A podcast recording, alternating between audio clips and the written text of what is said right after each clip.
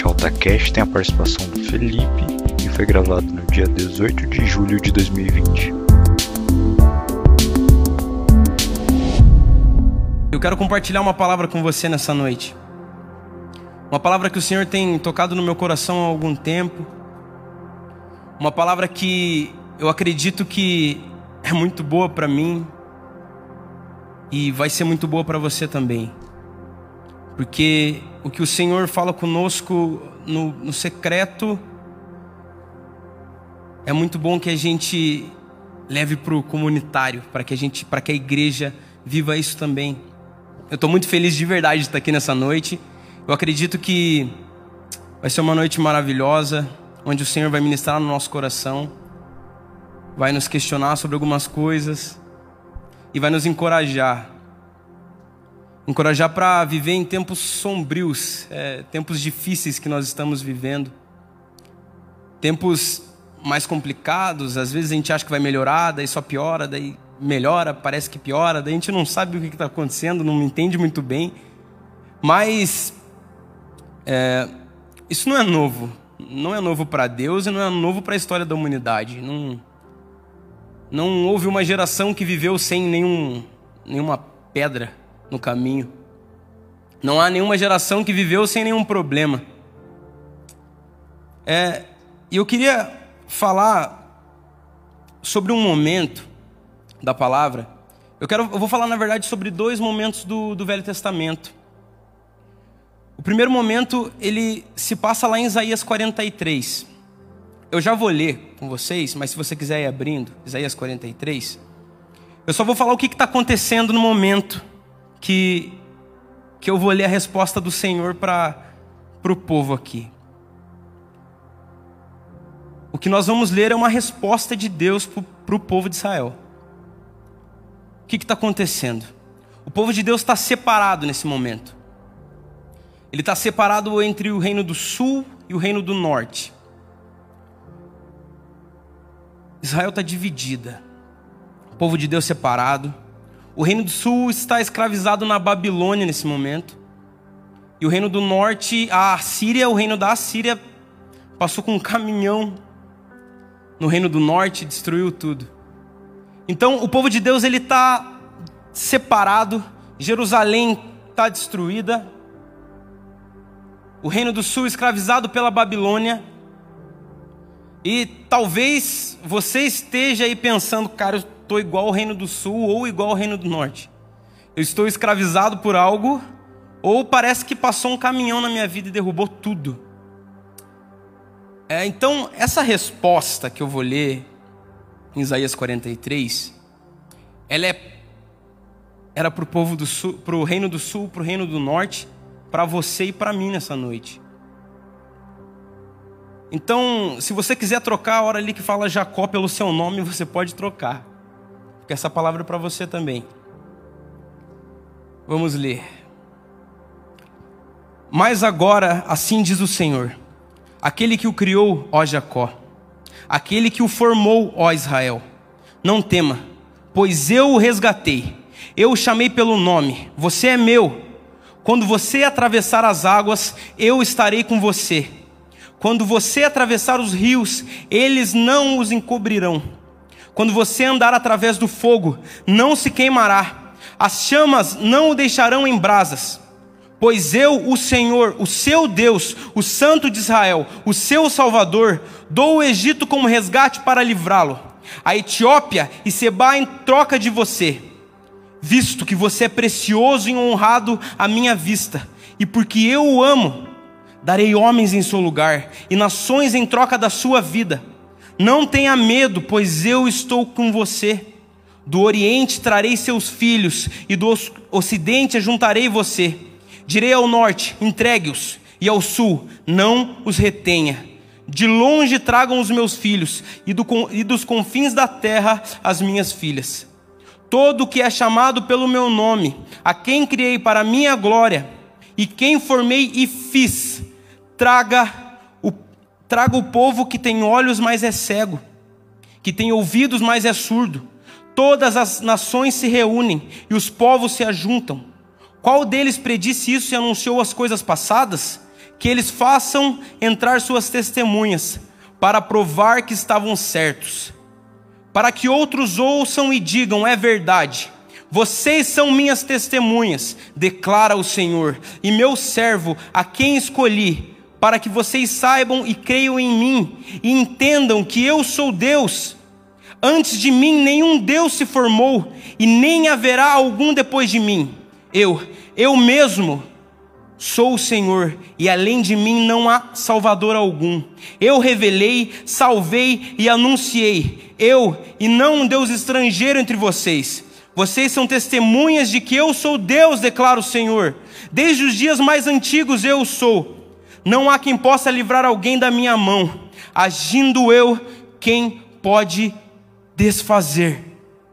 Não há quem pode livrar alguém da minha mão. Agindo eu, quem o pode desfazer? Ou em outras versões diz: agindo Deus, quem impedirá? mas quer dizer a mesma coisa. E é algo muito poderoso. Foi poderoso para o povo, para o reino do sul, para o reino do norte, é poderoso para nós hoje. Porque eu quero que você pare para pensar um instante. O que que os reinos estavam pensando? Eles lembravam das promessas que o Senhor tinha colocado sobre a nação. Eles lembravam das promessas que o Senhor tinha colocado sobre eles as promessas do Senhor. Então eles são escravizados pela Babilônia e a Assíria os destrói. Eu imagino que eles, no cativeiro, estivessem se perguntando: Deus, e agora? Sério, e agora? O que está acontecendo? E agora? Como que nós vamos continuar e as promessas? Quando que nós vamos alcançar essas promessas? E aí Deus vem com uma resposta dessa. Deus vem com essa resposta tão poderosa e que continua queimando no nosso coração, porque essa resposta é para nós hoje também. E eu queria lembrar com você nessa noite alguns momentos da palavra de Deus em que as pessoas disseram: "E agora? Deus, Sério, e agora? O que a gente faz? Como que vai fazer? Foram vários momentos. O primeiro casal, Adão e Eva. Deus criou eles. Ah, eles vão ser começo da humanidade. Ah, aí eles pecam. Deus, e agora? O casal pecou. E agora, Deus, o que vai acontecer? Vai acabar a humanidade? Não, não, não, calma. Agindo Deus, quem impedirá? Eu vai ter um descendente da mulher que vai pisar a cabeça da serpente. Pronto. Ah, agora sim, Deus. Ai, mas Deus, a humanidade está tá em pecado. A maldade se alastrou pelo mundo. E agora, Deus? E agora manda uma chuva e vai começar tudo de novo. Escolha uma família e vai começar. Agindo eu, quem impedirá? Mas Deus, Deus não está adiantando. Os caras estão revoltados, estão levantando uma, uma torre gigantesca, dizem que querem chegar no céu. Deus olha, não, não, não vão chegar, não conseguem. Deus, mas o que, que o Senhor vai fazer? Eu confundo eles, separo em nações, confundo as línguas. Eu vou separar eles. Mas, Deus, mas e agora? Tem várias nações, a ideia não era uma nação só? Agindo Deus, quem impedirá? Eu vou escolher uma nação, uma nação. Essa nação vai abençoar todos, todas as outras nações. Agindo Deus, quem impedirá? Mas Deus, como que o Senhor vai fazer isso? Vou escolher um homem, Abraão.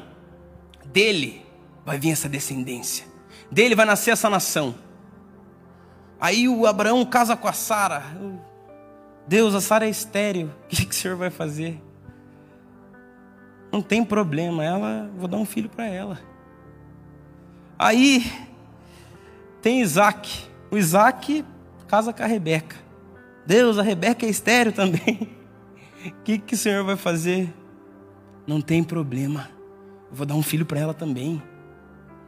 Aí tem Jacó, que casa com Raquel. Adivinha? Também é estéreo. Mas Deus, e agora? Também vou dar um filho para ela. Agindo Deus, quem impedirá? Deus, essa nação agora está escrava no Egito. O que, que o Senhor vai fazer, Deus? Eu vou libertar o meu povo, vou usar Moisés. Esse povo vai ser liberto. Quando que vocês vão entender que agindo Deus, quem impedirá? E aí tem o Mar Vermelho nessa fuga. Deus, o que, que vai acontecer? Eu vou abrir o mar. Agindo eu, quem impedirá? E aí o mar se abre, eles vão ver a terra prometida cheia de gigantes. Deus está cheio de gigantes lá. O que, que o Senhor vai fazer? Agindo Deus, quem impedirá? A primeira geração pode não entrar, porque vão ser covardes. Mas a segunda vai, vai entrar. Vai entrar na terra que eu prometi. Entraram na terra. Agora o povo quer um rei. O que, que o Senhor vai fazer? Eu vou dar um rei segundo o meu coração. Ele dá um rei segundo o coração dele. Que é o descendente que pisa a cabeça da serpente. O que nós temos que entender é que na, na história da humanidade, que na verdade não é a história da humanidade, é a história de Deus interferindo na humanidade. Isso aqui não é sobre nós, não é sobre a nossa história, não é sobre o que nós fazemos. É a história de como Deus se move. É uma história de redenção eterna, porque o povo de Israel se vira contra Deus várias vezes. E o Senhor continua os redimindo. O Senhor continua chamando eles pelo nome. Quando que nós vamos entender que a vida está nas mãos de Deus? Quando que nós vamos entender que o domínio está nas mãos dele? Um domínio real, é um domínio de verdade. Não é um domínio falso. Não é um domínio que nós temos a sensação que nós temos. Ah, eu domino, eu domino sobre tal área. Eu faço, sei lá, eu faço pão bem. Esse é um exemplo que eu tenho na minha vida. Você deve ter algum exemplo na sua vida. Mas esse domínio é falho. Esse domínio, às vezes, se dá alguma coisa errada, já era, não tem o que fazer. Eu vou ser só o Felipe mesmo, triste, com a cabeça baixa na cozinha, vendo a minha massa errada. O domínio de Deus é real. A vida está nas mãos dele. E eu tenho uma pergunta para você nessa noite. Responda aí para você, até porque eu não vou conseguir escutar a tua resposta. É, você já você sentiu, se sentiu injustiçado nesse ano já por esse momento que está acontecendo, por essa pandemia? Eu cheguei aqui, o Ed estava ajoelhado ali, mexendo em alguma coisa na, na guitarra dele, nos instrumentos. Daí ele falou assim: Tava dando alguma coisa errada. Ele, cara, ficou estressado quando alguma coisa dá errado. Eu falei para ele, então esse ano você se estressou bastante, né? Porque não tem nada como a gente esperava aqui.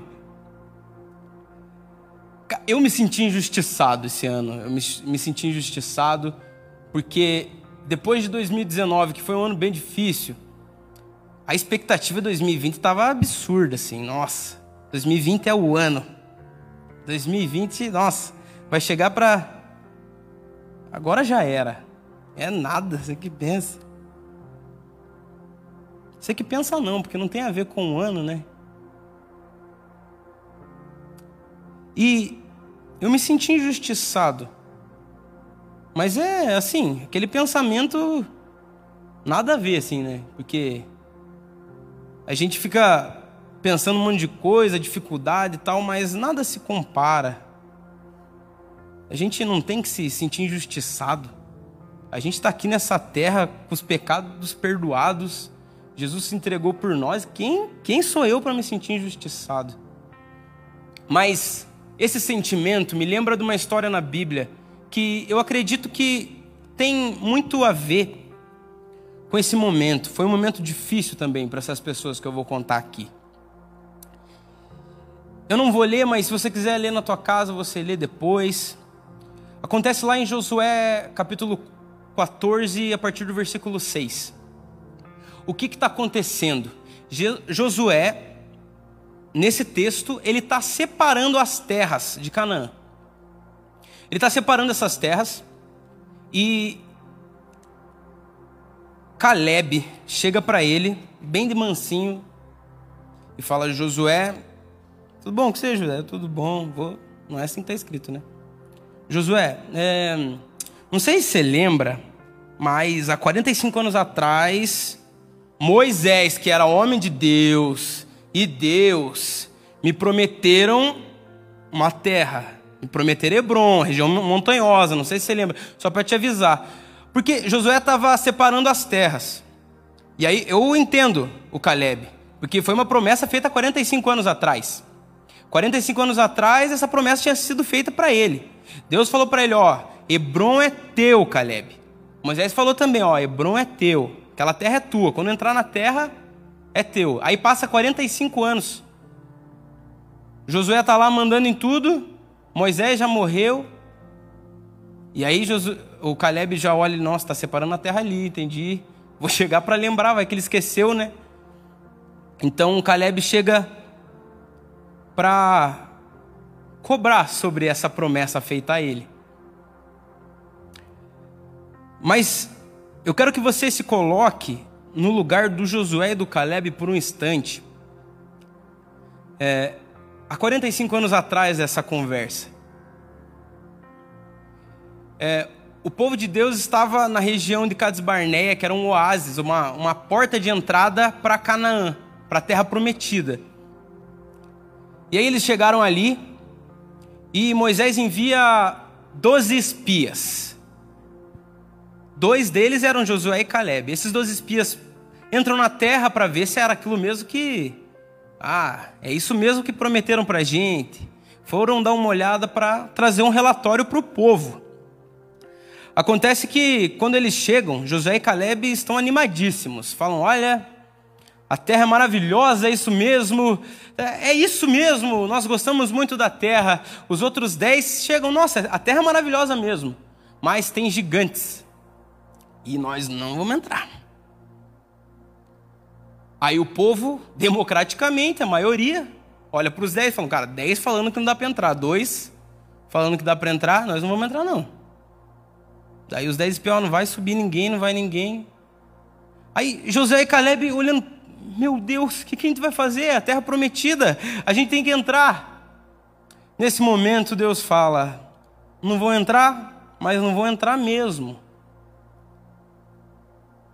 Essa geração, até que o último dessa geração morra, vocês não vão entrar. Essa geração não vai entrar na terra prometida. Mas pensa Josué e Caleb naquele momento. Olhando para as circunstâncias, porque eles chegaram com um relatório diante de Deus, acreditando na promessa, acreditando naquilo que Deus tinha para eles, Ficaram assustados com os gigantes? Talvez, mas eles estavam lá. Eles estavam falando: Deus, eu estou aqui, eu quero entrar. Com o Senhor não tem como perder. Mas o povo não quis entrar. Eu imagino o Caleb olhando para os céus e falando: Deus, sério, por causa deles, eu vou ter que ficar mais 40 anos dormindo em barraca, andando para tudo quanto é lado. Era para ter minha terra lá, era para estar tá tudo certo. Deus, eu queria entrar. Nesse momento, Deus chama Josué e Caleb para Josué lhe dar tarefas, responsabilidades, dar promessas para Josué. E Caleb ele chama e fala: Caleb, Hebron é teu. Deus ele dá uma porta de saída para Caleb naquele momento. Ele direciona os olhos de Caleb para Hebron. Deus ele leva Caleb a um lugar que ele não estava. O que Deus faz quando Caleb recebe a promessa de que Hebron era dele, Deus ele marca um encontro para o futuro com Caleb. Um encontro que enche Caleb de esperança. Assim como Caleb, eu acredito que todos nós tínhamos uma Canaã em 2020. Nós planejamos coisas. Pensa Caleb, Caleb já devia estar planejando, ele ia espiar a terra olhando as coisas. Cara, vou construir ali, ó, vai ser desse jeito. E de repente o povo não quer entrar. Nós tínhamos uma Canaã também em 2020. Mas daí parece que o povo não quis entrar, né? Mas o Senhor, assim como fez com Caleb, ele marca um encontro para o futuro conosco. Quando o Senhor dá a promessa a Caleb, ele orienta o desejo dele. Ele orienta, ele canaliza o desejo de Caleb. E faz com que ele passe a viver orientado pelo futuro e não pelo passado. Porque pensa Caleb vivendo com aquele povo, mais 45 anos, sendo orientado pelo passado sabendo que ele queria estar na terra, que ele queria lutar por ela, mas o povo não quis entrar. Caleb ia murmurar a vida inteira, mas esse povo não quis entrar, eles acabaram com os meus planos, nada mais é como eu espero, nada é como eu espero. Mas não. Quando Deus aponta Hebron para Caleb, ele marca um encontro no futuro com ele. Ele faz uma promessa. E promessa gera esperança em nós. Promessa marca um encontro no futuro. E faz com que Caleb assuma um compromisso Porque Deus faz isso. Na palavra nós podemos perceber todas as vezes que Deus faz isso. Ele marca encontros para o futuro conosco. Ele mar marcou encontros para o futuro com Abraão, dizendo: Você vai ser pai de multidões. Você vai ser pai de multidões. Ele marca um encontro para o futuro com Caleb ele marca um encontro para o futuro conosco. E por que que receber uma promessa de Deus ou fazer uma promessa a alguém é marcar um encontro para o futuro e por que que isso faz com que a gente assuma compromissos? Porque ao mesmo tempo que Deus fala, Caleb, Hebron é teu, ele faz um ele imagino que Deus pense, quero ver que Caleb que vai chegar no Hebron. Que Felipe que vai chegar diante da promessa do Senhor. Que Felipe que vai chegar diante da, do Hebron que Deus deu para ele. Um cara que só murmura o dia inteiro, o que só está preocupado com coisas daqui. Ou um que está mais forte do que antes. Nesse mesmo texto de Josué, Caleb fala para Josué o seguinte: Olha, eu estou aqui, ó, 45 anos depois, o Senhor me preservou vivo como ele prometeu, e eu estou tão forte como antes. Eles estavam com 85 anos. Caleb se preparou os 45 anos inteiros e olhava para Hebron. Porque quando Deus canalizou o desejo de Caleb, ele fez com que ele olhasse só para aquilo. Ele entendeu que Hebron não escolher Hebron, Hebron não é escolher Jerusalém. Não é escolher Cades Barneia. É Hebron. Se é Hebron, não é Jerusalém. Ele não tinha distrações, porque ele canalizou o desejo dele na promessa do Senhor.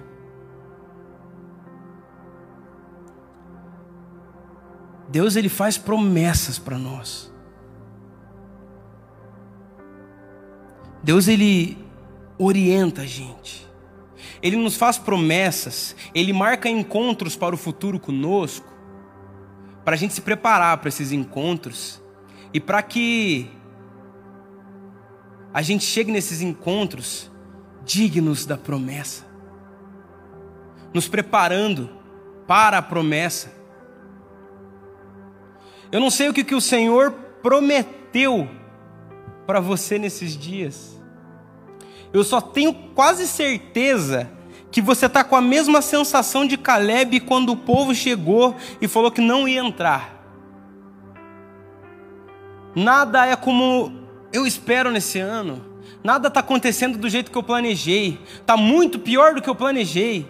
Talvez a pessoa que não tinha expectativa para esse ano, ela nunca imaginava que ia acontecer tudo isso. Eu acho que todas as expectativas foram frustradas.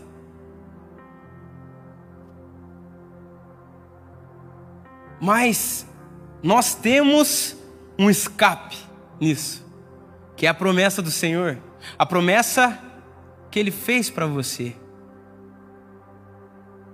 Há promessas que são para a igreja, Há promessas que são para o povo de Deus.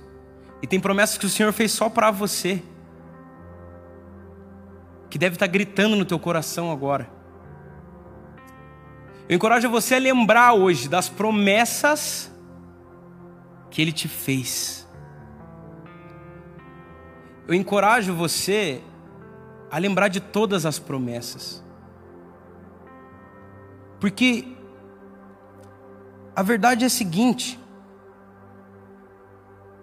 quando nós vivemos sem um desejo canalizado, com foco em algo que realmente vale a pena, nós vivemos em vão. Eu já tive essa sensação na minha vida várias vezes. De que parece que eu estou correndo atrás do nada, correndo atrás do vento. Mas isso acontece quando nós esquecemos das promessas do Senhor. Quando nós esquecemos, às vezes, das promessas que nós fizemos ao Senhor. A Bíblia diz que é melhor que a gente não prometa a Deus do que prometer e não cumprir. Mas ela não diz para não prometer. Ela diz para ter cautela, cuidado. Senão a gente vai provocar a ira do Senhor. Quantas promessas que eu fiz para Deus, quantas promessas que você fez para Deus. Eu quero te lembrar que quando nós prometemos algo, nós marcamos um encontro para o futuro. O Senhor marca o um encontro para o futuro conosco também. O Senhor com certeza já marcou um encontro para o futuro com você. E eu te peço para lembrar dessas promessas, canalizar o teu desejo nelas, para que você não corra atrás do vento, para que você não corra atrás das coisas que te levam para trás e não para frente, diante do Senhor, diante das promessas dEle. E eu quero te encorajar também a a fazer promessas também. Fazer promessas para você mesmo, fazer promessas para as pessoas que você ama, para marque encontros para o futuro. Porque quando nós marcamos encontros para o futuro, nós assumimos um compromisso. E quando nós assumimos um compromisso é o seguinte: eu acredito que seja muito mais fácil viver. Será? Eu acho que é, sabe por quê? Porque quando, por exemplo, alguém me chama para fazer qualquer coisa e eu marco, ó, isso aqui, esse dia eu vou fazer isso aqui. Alguém me liga para para fazer qualquer outra coisa, no mesmo dia, no mesmo horário, eu vou falar não. Simples. Eu já tenho algo marcado. Às vezes o que falta na nossa vida é marcar encontro para o futuro. É assumir compromisso diante de Deus e assumir compromisso diante das pessoas que a gente ama.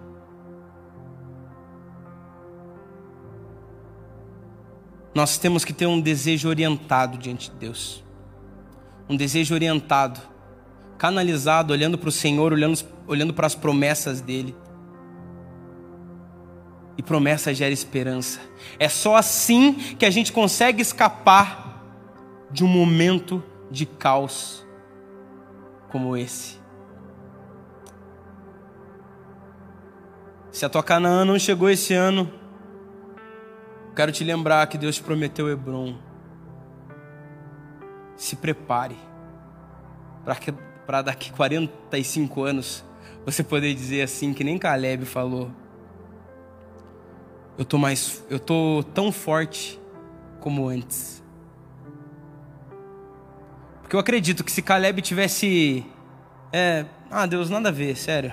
O povo não quis entrar agora, não vai entrar mais. Deus não tinha dado Hebron para ele.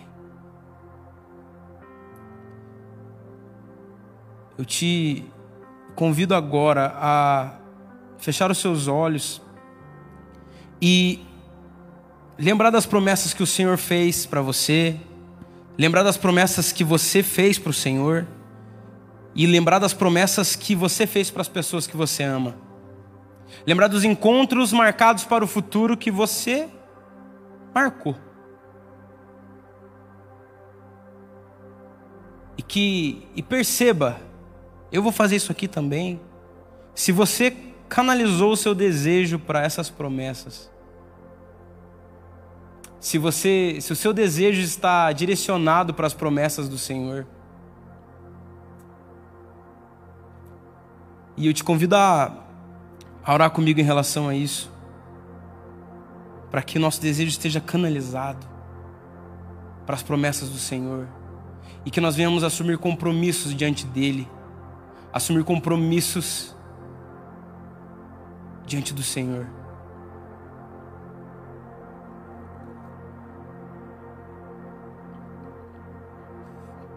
Pai, nós estamos na tua presença, Jesus. Eu oro para que o Senhor venha nos lembrar das promessas, Pai. Das promessas que o Senhor fez, Pai das promessas que o Senhor trouxe, Pai. Traz a mente de cada um, Pai, as promessas, Senhor. Os encontros que foram marcados, Jesus.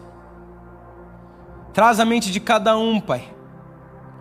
Nos perdoa, Pai, por ser negligentes à promessa do Senhor, Pai. Nos perdoa porque quando nós recebemos as promessas, nós ficamos tão empolgados e tão felizes nós agradecemos tanto, Senhor, pelas promessas. Nós agradecemos tanto, Senhor, pelas coisas que o Senhor está falando, Pai. Mas no meio do processo, Jesus, no meio do processo nós desanimamos. No meio do processo nós tiramos a direção do nosso caminho. Porque no meio do processo nós paramos de olhar para as promessas do Senhor, Pai e ficamos preocupados com as outras coisas, Jesus. Nos perdoa, Pai, por olhar para outros lugares, mas não para Hebron, Senhor. Nos perdoa, Jesus, por negligenciar as promessas. Nos perdoa, Pai, por não cumprir as promessas que nós fazemos, por não cumprir as promessas que nós fizemos. Nos perdoa por não olhar por essas promessas. Nos perdoa por não nos preparar, Pai, para as promessas que o Senhor fez. Nos perdoa por fechar os nossos olhos diante das promessas do Senhor, Pai. Nos perdoa, Pai, porque o Senhor faz tantas promessas maravilhosas para nós, Pai. O Senhor nos promete tantas coisas boas, Senhor. O Senhor nos promete tantas coisas grandiosas, Pai. E nós, Pai, assim como o povo, como a primeira geração que não entrou em Canaã, nós viramos as nossas costas para o Senhor e esquecemos da promessa, Pai.